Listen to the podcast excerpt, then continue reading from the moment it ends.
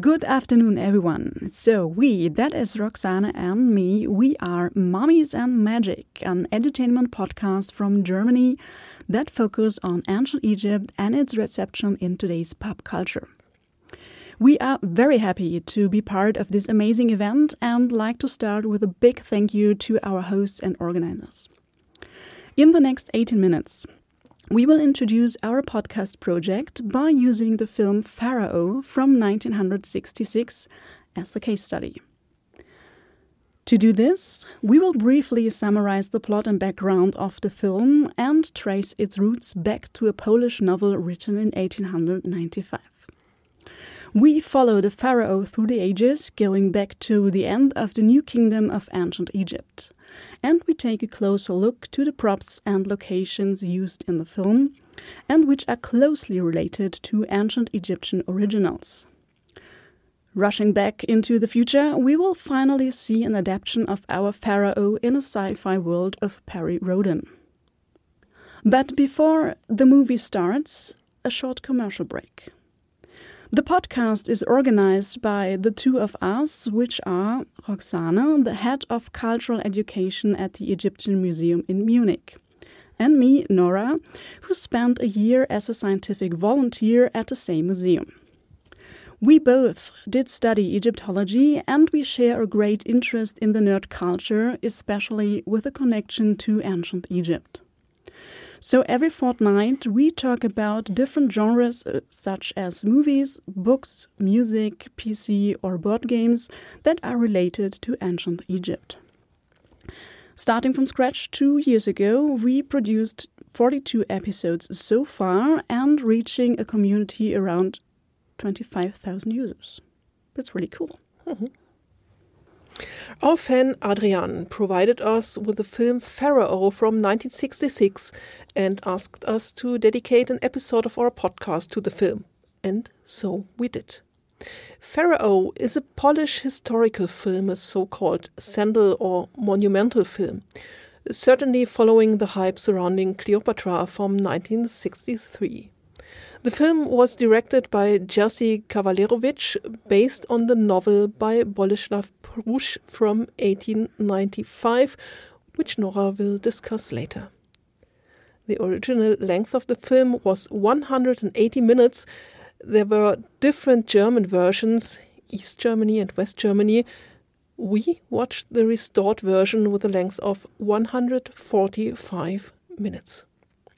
The film took part in the 1966 Cannes Film Festival, was nominated for an Academy Award in 1967, and is still one of the most successful Polish films today. In German, the film is sometimes subtitled Die dunkle Macht der Sphinx, the dark power of the Sphinx, but don't ask us why. But what it's about. The film takes place at the end of the New Kingdom, late in the 20th dynasty. The young pharaoh Ramses XIII wants to reform Egypt and opposes the state religion.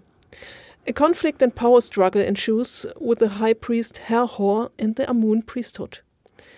While the pharaoh forges secret alliances and has the military on his side, the priests counter this with intrigues and their knowledge of how to deal with the people.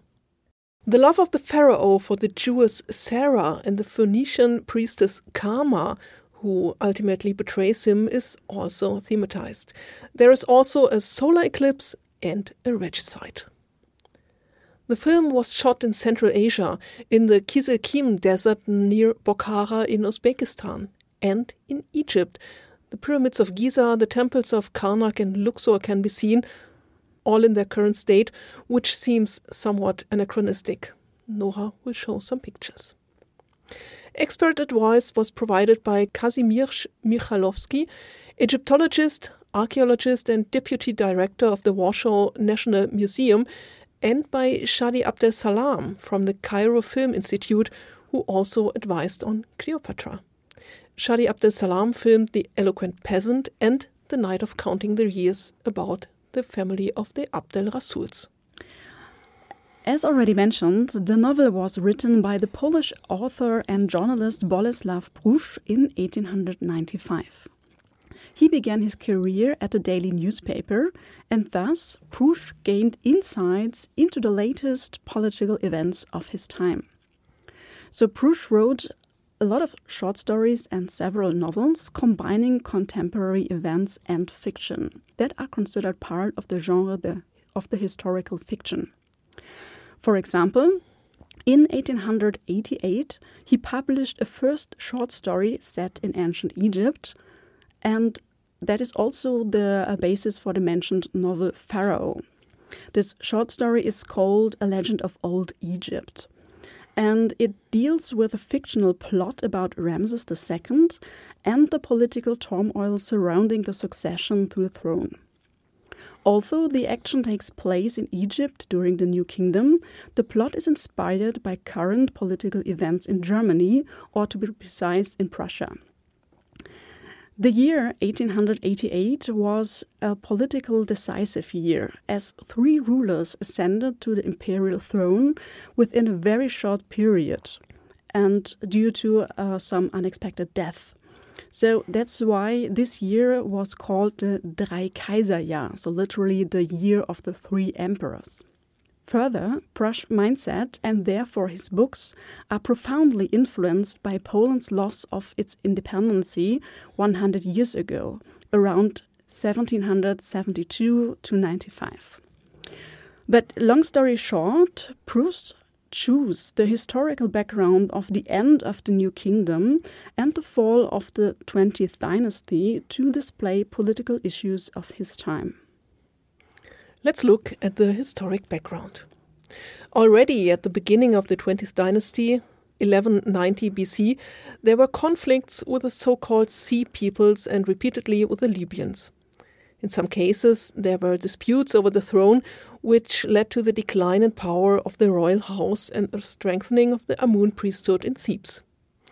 It was during this period of political unrest that Bolesław Prus set his work.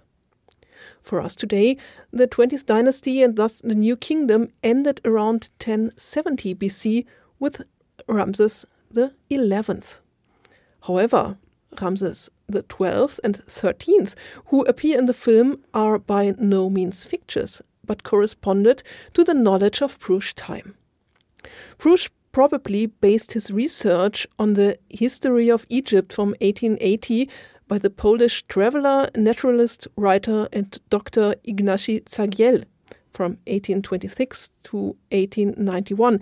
He traveled in Egypt in 1860 to 61.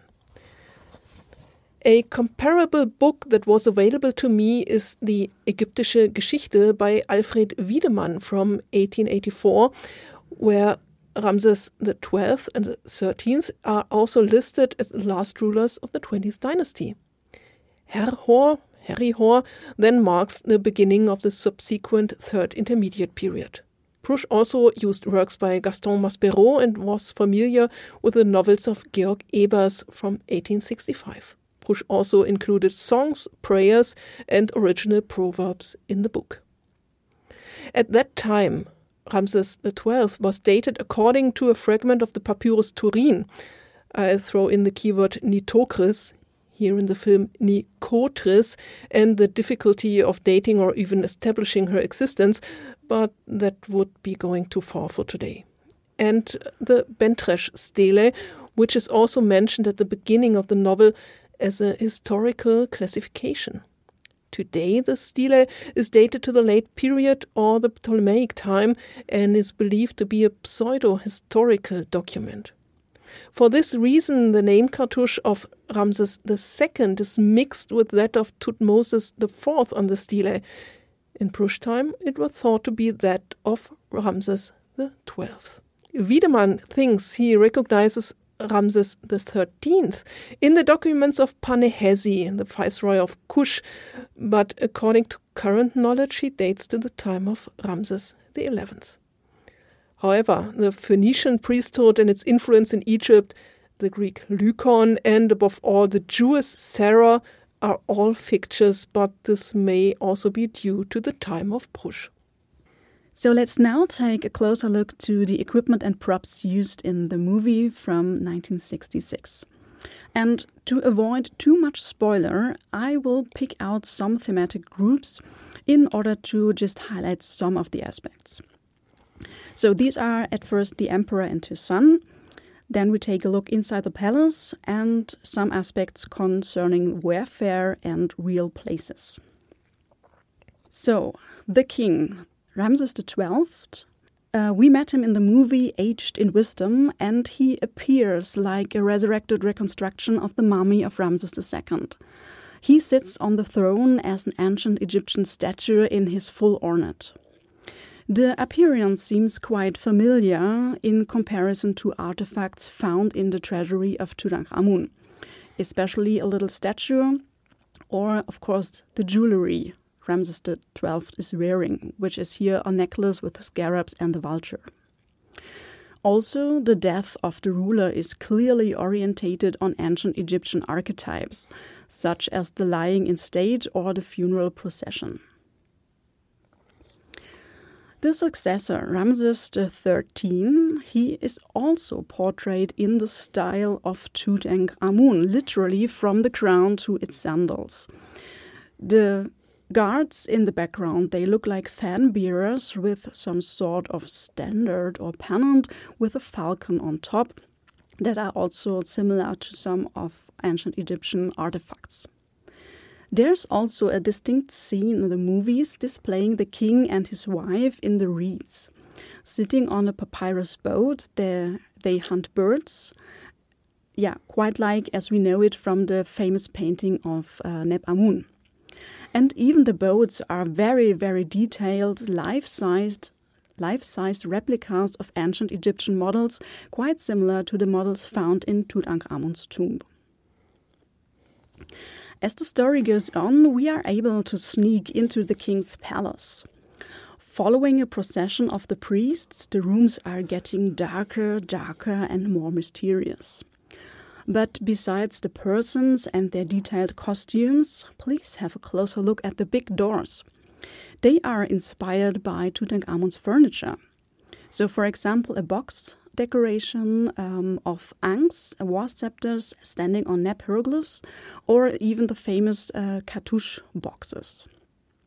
And my personal favorite, however, is the chair used in the procession, and that displays the uh, central Bes figure flanked by two Taweret figurines.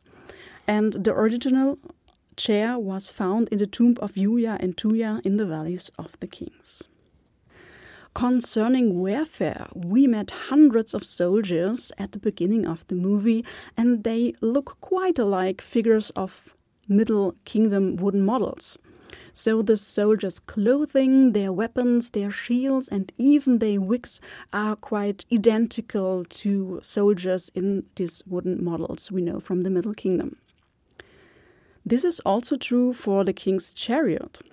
That is inspired by the original chariot found in the tomb of Tutankhamun, and as well um, inspired by depictions, for example, on this wooden box, where you can see all the details, especially the feathers on the head of the horse or the blanket on its back. There are also some battle scenes, and the enemies wearing feathers in their hair, they look suspiciously like sea peoples we know from uh, New Kingdom reliefs. As the battle is won by the pharaoh, prisoners are taken and are tied up exactly as shown in the statue at the bottom left in the presentation. And of course, also the hands are taken and counted as depicted in monumental reliefs at, for example, Medinet Habu. And of course, concerning real places, some scenes are filmed in historical settings and they have kind of character like a documentation. So you can see quite impressive film settings of the pylon of the Ramesseum and, of course, a majestic scenery with the chariots uh, driving along the Gizeh Plateau with the pyramids in the background. Um, yeah, so to sum up, the movie presents a lot of equipment and props. They are not just inspired by Egyptian originals, but display a love for details that is quite impressive. A quite unexpected and surprising overlap with pop culture resulted from three paperbacks, so called planetary novels, from the German science fiction series Perry Rhodan, centered around the Arkonid Atlan, the lonely one of time. Atlan traveled to ancient Egypt at least three times, and the covers of the books show two priests in mask with the corpse of Ramses XII. The second novel does not show the Arkonid on its cover, but Ramses XIII and the priestess Kama. And the third one again, the two masked priests, slightly modified, but with the bark of Nitocris in the background. The first novel, Pillars of Eternity, was published in 1969, and not only the cover artist Johnny Bruck, 1921 till 1995, was inspired by the film, but also the author Hans Kneifel, 1936 to 2012. The novel is set at the beginning of ancient Egyptian history during the unification of the empire under Menes Narmer. The novel features Anubis priests and a mysterious figure in a falcon mask, and the finale in which Atlan confronts alien invaders in an underground labyrinth beneath a temple is also very reminiscent of the labyrinth scene from the film Pharaoh. Much more could be said about the book and the image of Egypt that it paints, a classic one that has nothing to do with the early dynastic period, with mighty stone temples and people riding on horses and in chariots, but that's another story and will be published soon. Inquiries with the publishers revealed that artist Johnny Bruck often worked with collages and thus probably drew on film templates and probably also reused his own images. So, that's for short about the film Pharaoh, the very monumental film Pharaoh. We thank you for your attention and we'll be looking forward to your questions.